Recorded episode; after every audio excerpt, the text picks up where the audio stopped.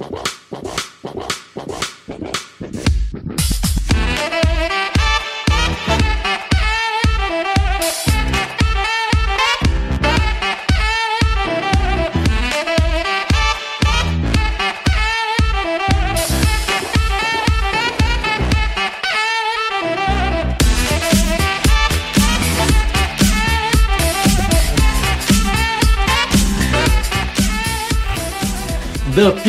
Is in! Olá, meus amigos, eu sou o seu host Felipe Vieira e hoje falaremos de alguns times diferentes, diferentes. E aqui comigo está ele, o sempre garboso David Shoddy. Garboso, olha, esse rapaz ele é um Aurélio ambulante. E eu já é, faço a minha apresentação nesse podcast já mandando um abraço para os amigos pois eu nunca esqueço dos que, com, é, dos que deixam recados no nosso podcast, que são o William Rezende, o Ian Moraes, o Velho Garimpeiro, o Christian Becker, o Rafa Gomes e o Antônio Alan. Então, só para o Felipe não dizer que eu estou abrindo a página agora, ou aquelas lorotas todas que ele tenta usar para me difamar, é, eu quero que vocês saibam que vocês estão em primeiro lugar para mim. Tim Davis sempre. Sim, sim. Agora, agora você está está esperto ultimamente. É. Mas, Davis, é, nós lançamos recentemente aí um videocast. Queria saber. Você já assistiu esse videocast, Davis? Eu assisti, é muito estranho assistir o cara mesmo falando, né? Deve ser. Uhum. É, tipo assim, quem trabalha na televisão deve ser muito engraçado, porque eu acho que eu não ia conseguir ficar assistindo, sabe? Mas assisti, assisti e gostei do resultado. Claro, a gente já, já sabe que tem alguns ajustes a serem feitos, né? Uhum. E, mas no, no geral, pro primeiro foi bom. Acho que deve lançar mais um aí free e depois entrar no nosso plano dos sócios. Exatamente. E também teve a galera que deixou comentário lá, ó, que foi o Antônio Alan de novo, o Velho Garimpeiro e o Alisson Cavagnol Maier.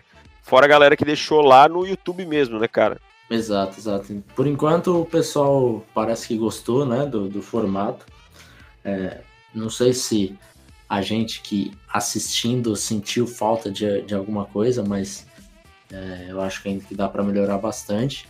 Já anotamos alguma, algumas coisas e, e tentaremos melhorar para o, o segundo, mas ainda assim é, é, um produto que nós estamos orgulhosos em começar a lançar e vamos, vamos fazer mais agora, né? Mais um aí liberado para o público. Aí o terceiro é, videocast já fica só para quem é assinante, que nós devemos começar aí no meio de agosto, né? Uhum, já, finalzinho de agosto, tá? Já vamos lançar aí o, o plano de assinantes com, com os descontos para trimestre, semestre e anual. Então, daqui a pouco, daqui a pouco vocês já, já, vão, já vão ver os descontos, os, as vantagens de assinar. Tudo, tudo explicadinho. Mas também queria deixar um abraço aqui para o meu querido Pedro Vitor BP, que mandou uma review 5 estrelas no podcast. E ele colocou a hashtag lança amanhã, mas nós tivemos poucos comentários na sexta-feira, então acabou lançando na segunda mesmo. Se você não viu, veja. O link está na descrição deste podcast. já, já tô falando igual youtuber, né? O link está na descrição do uhum. vídeo. É, já, já sou youtuber, cara. Então, vamos para o podcast de hoje, Davis. O que, vamos que lá. temos para hoje? O que temos para hoje? Para hoje vamos falar sobre Ai, aquelas. Cara, deixa, deixa, eu só falar uma coisa antes. Hum. Que eu tô assim, feliz pelo menos, que hoje hum. o novo dono do Panthers, o David Tepper, vai finalmente tirar o logo da NFL que tem no, no campo do Panthers, na linha de 50, no meio do campo e colocar o logo do Panthers.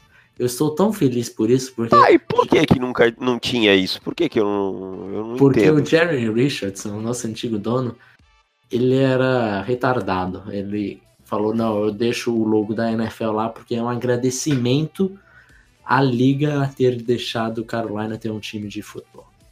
Nossa, que tosco.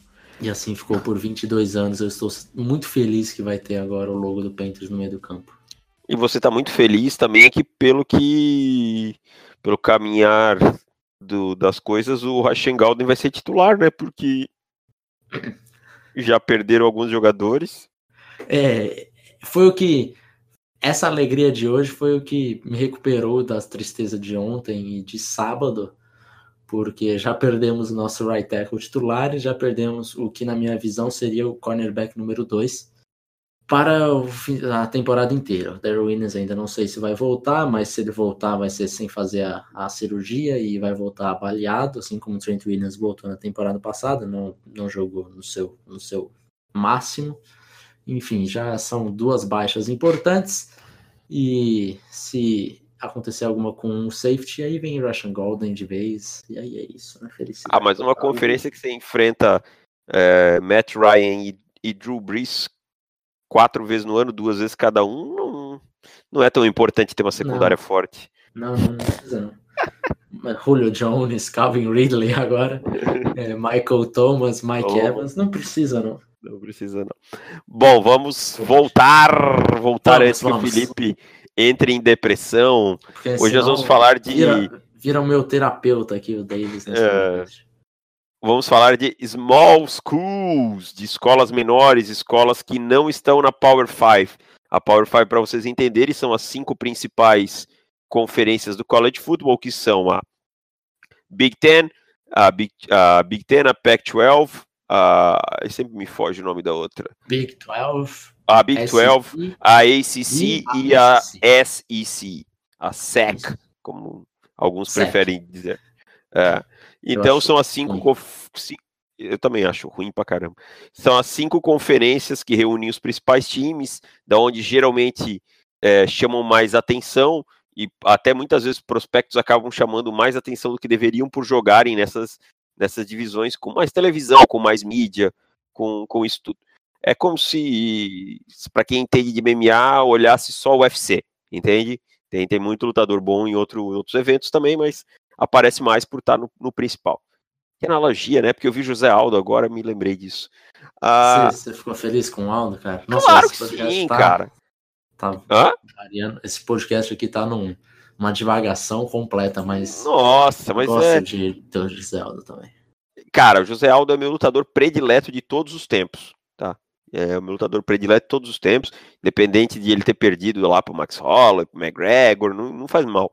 É uhum. o meu lutador predileto e, assim, para mim é o melhor lutador brasileiro de MMA de todos os tempos. Melhor que Anderson Silva, melhor que Rodrigo Minotauro. Maurício Shogun poderia ter chegado nesse nível, mas estagnou na carreira e preferiu decair. José Aldo, para mim, é o melhor lutador de MMA. Eu fiquei muito feliz por ele. Talvez ele nunca volte a ser campeão, mas isso não me importa. Eu acho que ele cumpriu o papel bem dele no esporte. Olha o mas, com takes de MMA aqui. É, eu já escrevi sobre MMA. Eu escrevia no, no Olimpo MMA e tal. Mas, enfim. Uh, então vamos falar dessas small schools. E aí nós fizemos um, um ranking né, de cinco escolas uh, uh, que nós consideramos os cinco melhores que podem surpreender na temporada. Como eu tô quase um host hoje, né? Falando muito aqui, explicando, pá. Felipe Vieira, cite o time número 5 do seu ranking. Time número 5, USF. South Florida, time de Quinton Flowers, que não terá mais Quinton Flowers, é, que vai ser um problema muito grande para South Florida. Você vai passar Mas... o ranking inteiro primeiro, né? É, eu já tava me empolgando, então desculpa. Então, quinto, USF. Quarto, Memphis. Terceiro, FAU, Florida Atlantic. Segundo, UCF, Central Florida. E primeiro, Boys State. Olha, haverá divergências nas colocações. Hum. Na, no meu ranking, na quinta colocação, nós temos a FAU, a FAU, do, de, a Florida Atlantic. O quarto é o Memphis Tigers, os Memphis, ou Memphis Tigers. Número 3, USF, Universidade de South Florida. A número 2 é Boys State. E a número 1 um é UCF, University University. Ah! Vai, vai. University of Central Florida. Isso, conseguiu. É, sabe quando fica. Parecia um carro afogado, cara. Exato. Mas então, já que temos as mesmas universidades, apenas em posições diferentes, vamos já falar de de uma, de uma universidade de uma vez e daí a gente vai para outra para não ficar, ah, minha quinta, minha quarta, minha terceira. Então, Isso. já facilita o, o sentido do podcast. Então, vamos começar por Memphis, que nós temos. Nós estamos. Nós dois colocamos em quarto lugar. Por que você acha que Memphis é uma força da Group of Five, cara? Cara, eu acho que Memphis perdeu aí o Ryan Ferguson e o, e o Anthony Miller, que era sua dupla principal de ataque, mas teve o retorno de bastante jogadores na defesa, tá? É, apesar de ter sido uma defesa bem pontuada, é, eram, a maioria dos jogadores eram sophomores é, ou, ou freshmen, então tende a se desenvolver e melhorar nessa temporada. E eu gostei muito do grupo de, do, da dupla de running, é, de running backs do time, tá? Que eu acho que ano passado ficaram. É o Darrell Anderson e o Patrick Taylor Jr. Tá? Eu acho que esse ano eles vão ter mais espaço com a saída aí do Ferguson e do, do Anthony Miller. E eu acho que eles podem carregar esse ataque aí, manter o ataque também mais tempo em campo. É, os Tigers eles eram um time muito explosivo, né? Big plays isso acabava às vezes colocando a defesa. Claro, é importante pontuar. Quanto mais big play você conseguir, excelente. Mas às vezes a defesa mal tinha tempo de descansar, estava em campo de novo. Então eu acho que os Tigers têm, têm essa, é, essas qualidades. Eu acho que essa dupla de, de running backs aí pode carregar o time até uma, uma boa campanha. É, e um dos pontos assim que eu, que eu gosto bastante ver e dá bastante força para o Memphis, para Memphis é que quatro dos cinco linhas ofensivas voltam para a temporada agora de 2018. E isso eu acho que é um ponto assim que as pessoas precisam valorizar mais, até na NFL, porque geralmente times saudáveis na linha ofensiva chegam longe na temporada. É difícil você ver times com, com baixas importantes na linha ofensiva chegando longe na temporada. Então, para Memphis eles terem quatro dos cinco voltando, acho que é muito importante. A saída do Riley Ferguson certamente será sentida, é, mas eles têm dois quarterbacks que, dois quarterbacks que a gente ainda não sabe quais quais qual será o, o, titular, mas ambos, tanto David Moore quanto Brady White, é, acho que são capazes de, de serem bons quarterbacks no college. É, e o ponto, um ponto importante é que eles enfrentam um calendário assim, molezinha, né, cara? Molezinha, molezinha. Então dá para você esperar aí é, bastante vitórias de, de Memphis. E acho que o, o jogo assim que o torcedor de Memphis vai estar tá contando bastante é contra o UCF, porque eles já perderam 11 vezes consecutivas para o UCF, então certamente está engasgado. Uh, 11 ah, vezes? Isso eu não 11 lembrava. vezes. Caramba. Bom, então vamos falar agora de qual? De, pode ser de Florida Atlantic? Pode ser, pode ser. Então comece discorrendo. Agora é Cara, para mim, para mim é, eu tenho um argumento assim muito forte e o principal argumento dela tá Eu acho que vai ser o mesmo que o meu. É Lane Kiffin. É, exatamente. Ele é maluco, mas é bom pra caramba. Ele é muito bom, eu gosto muito do Lane Kiffin. É, venceram 11 vezes na temporada passada, um recorde de 11-3. Primeira vez na história da universidade que eles conseguiram mais de 10 vitórias. É, novamente recrutou bons nomes vindo de Juco College. Se você que está assistindo Last Chance U sabe bem o que é uma Juco College. O DeAndre Johnson, que participou, se não me engano, foi da primeira temporada do Last Chance U, acho que foi, né? Não, segunda. Segunda, segunda temporada do Last Chance U.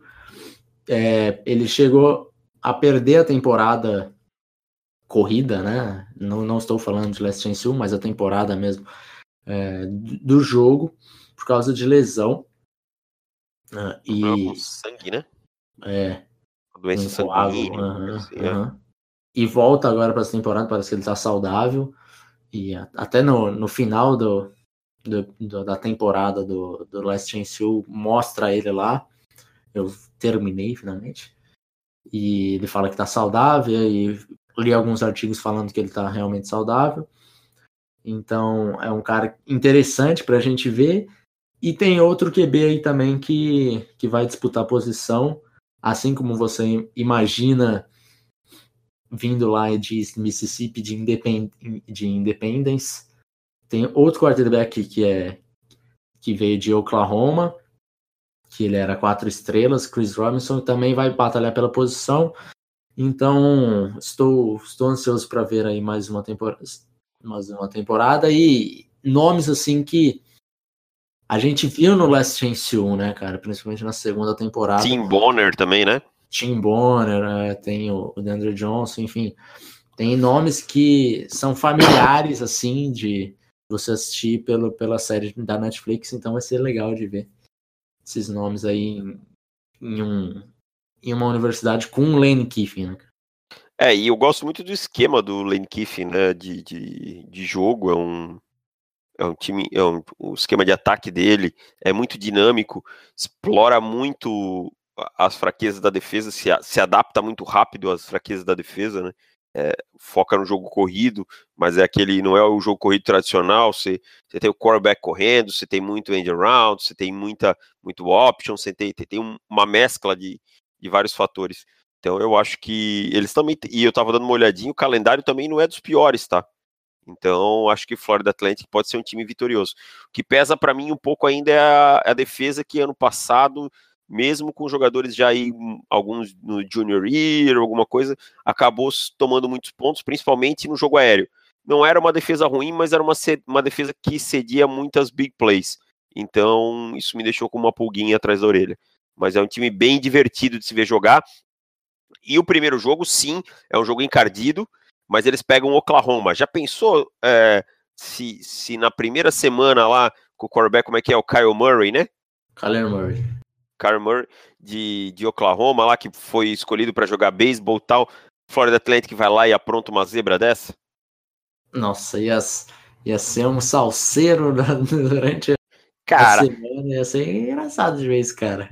College futebol a gente não duvida de nada, né?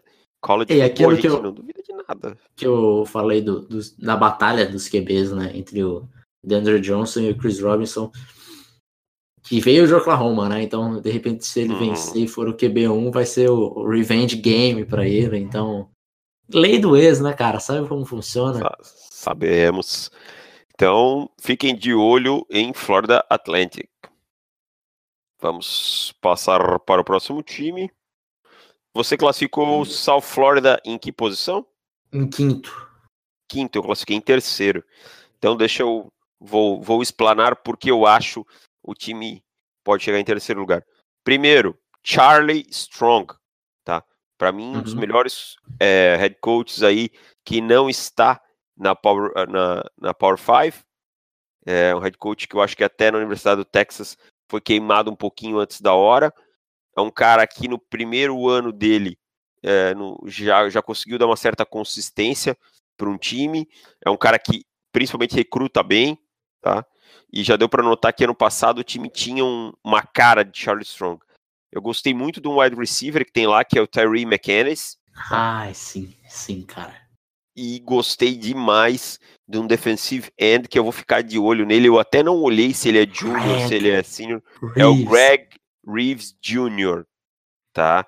Esse cara é um monstrinho. Eu até tô olhando aqui agora para ver qual é a classe dele, se ele já é junior, se ele é senior, o que, que ele é. Ele é um defensive end aí que pode jogar como linebacker também.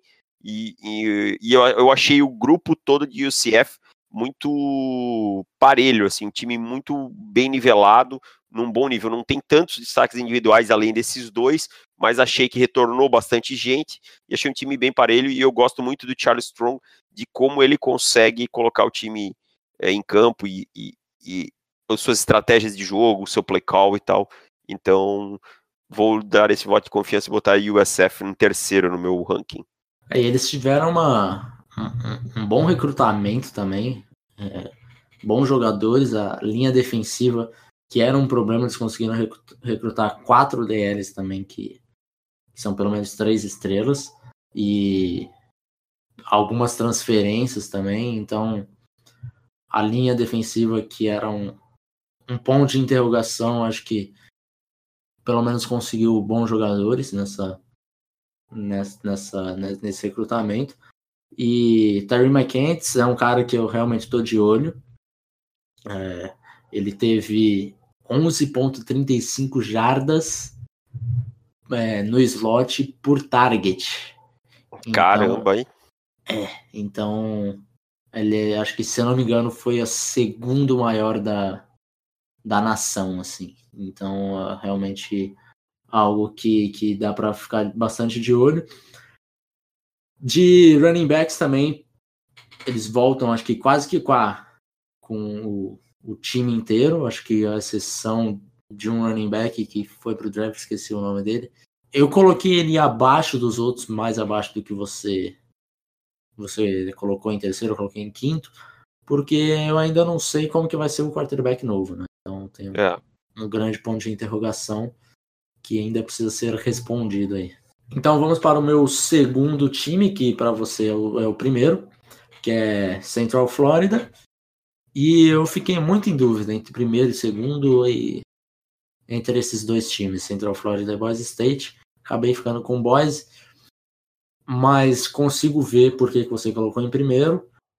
Acho que o principal ponto é o Mackenzie Milton, que é um, um quarterback de alto nível para college. Ele Exato. volta, então acho que isso é importante. Um ponto de interrogação que eu vejo aqui é a saída do Scott Frost, o, o head coach, foi para Nebraska. O substituto dele vai ser o Josh Helpel, que foi coordenador ofensivo lá em, em Missouri. Ele foi quarterback também do Mike Leach. Então dá para você imaginar aquele um pouquinho da raid do Mike Leach e já vimos também como ele trabalhava em Missouri com com up tempo é, que não vai que não vai dar mole para as defesas descansarem. Então acho que pelo menos foi substituído numa filosofia parecida que era a do Scott Frost. É, de recebedor perdeu o, o Smith que foi para o draft né? O o Jordan Akins, que foi draftado na terceira ou na quarta rodada pelo Texans, foi surpreendente para mim. Para mim foi Richzão, assim. Foi Richzaço. Mas ainda assim tem bons nomes como recebedor, então não acho que, que vão sentir tanto a falta desses dois jogadores. E a linha ofensiva também encaro como uma boa linha ofensiva.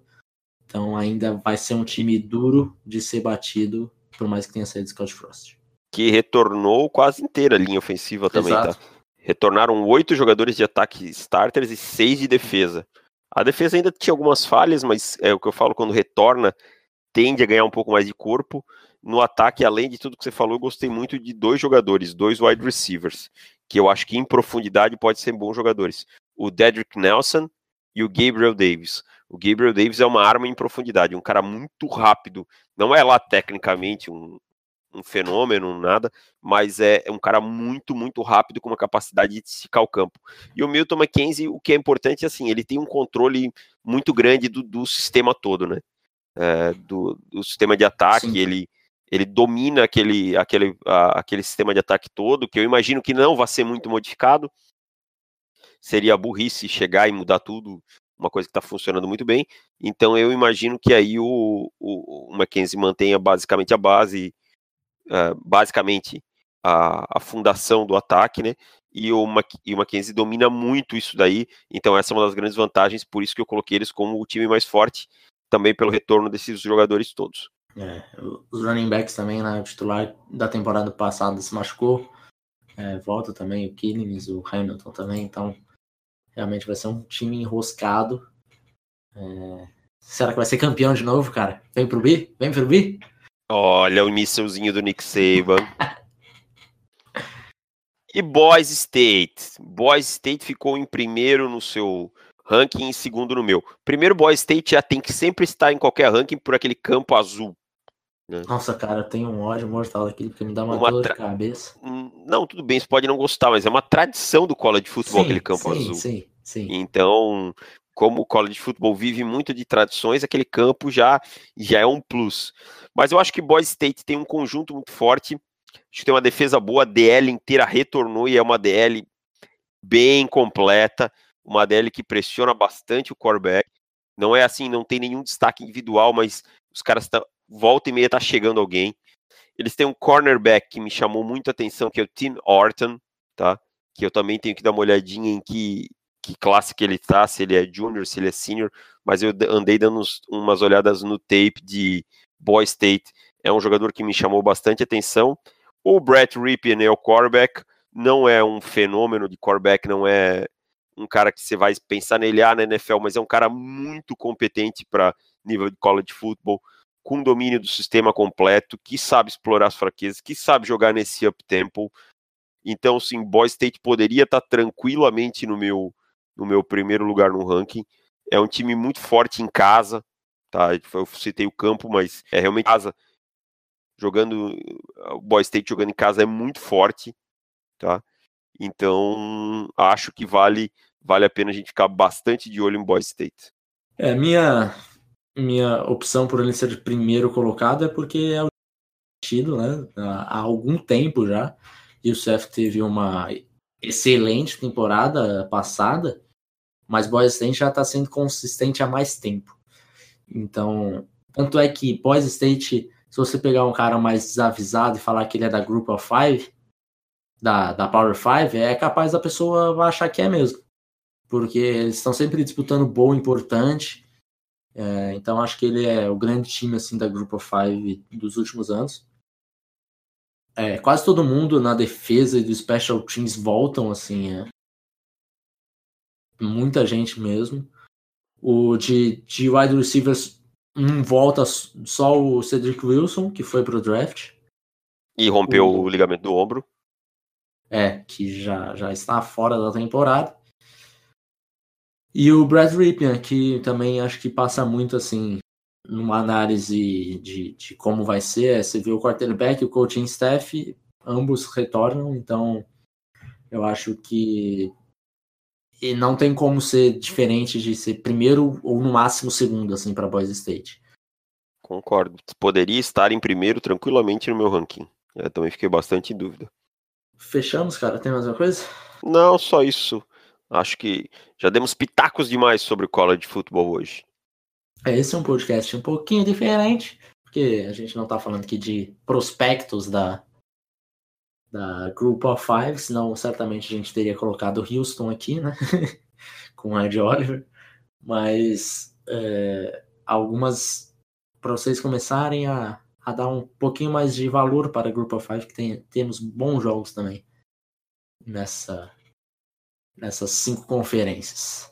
Então é isso, meu querido Davis. Voltamos semana que vem. Já já é agosto, então já teremos pré-temporada. Na, já, aliás, já tivemos ontem, né? Voltamos, voltando aqui do futuro. Está no. Como que é? É o pretérito, o futuro, ah, não sei. Desculpa, Você professores pediu, de português. Pediu pro cara errado também. Mas nós estamos gravando na terça, daqui dois dias temos o jogo do Hall da Fama. E então nós já começaremos a falar dos, dos novatos, né? E, só que daí entrará só para os, só para os, os nossos assinantes do podcast de toda terça, que falaremos sobre os novatos na NFL, certo? Certo! Então vocês já marquem aí no calendário que no meio de agosto já temos NFL e On The Clock a todo vapor. Um grande abraço a quem fica, um beijo para quem vai e assim eu me despeço. Tchau que e benção. Que, que poético. eu acho que ah! isso deve ser, eu acho que isso deve ter saído da letra de algum pagode. Só para complementar, ah. além de tudo que acontece em Carolina, agora ele tem que aguentar o Filipão como treinador do Palmeiras. Um abraço, tchau, valeu!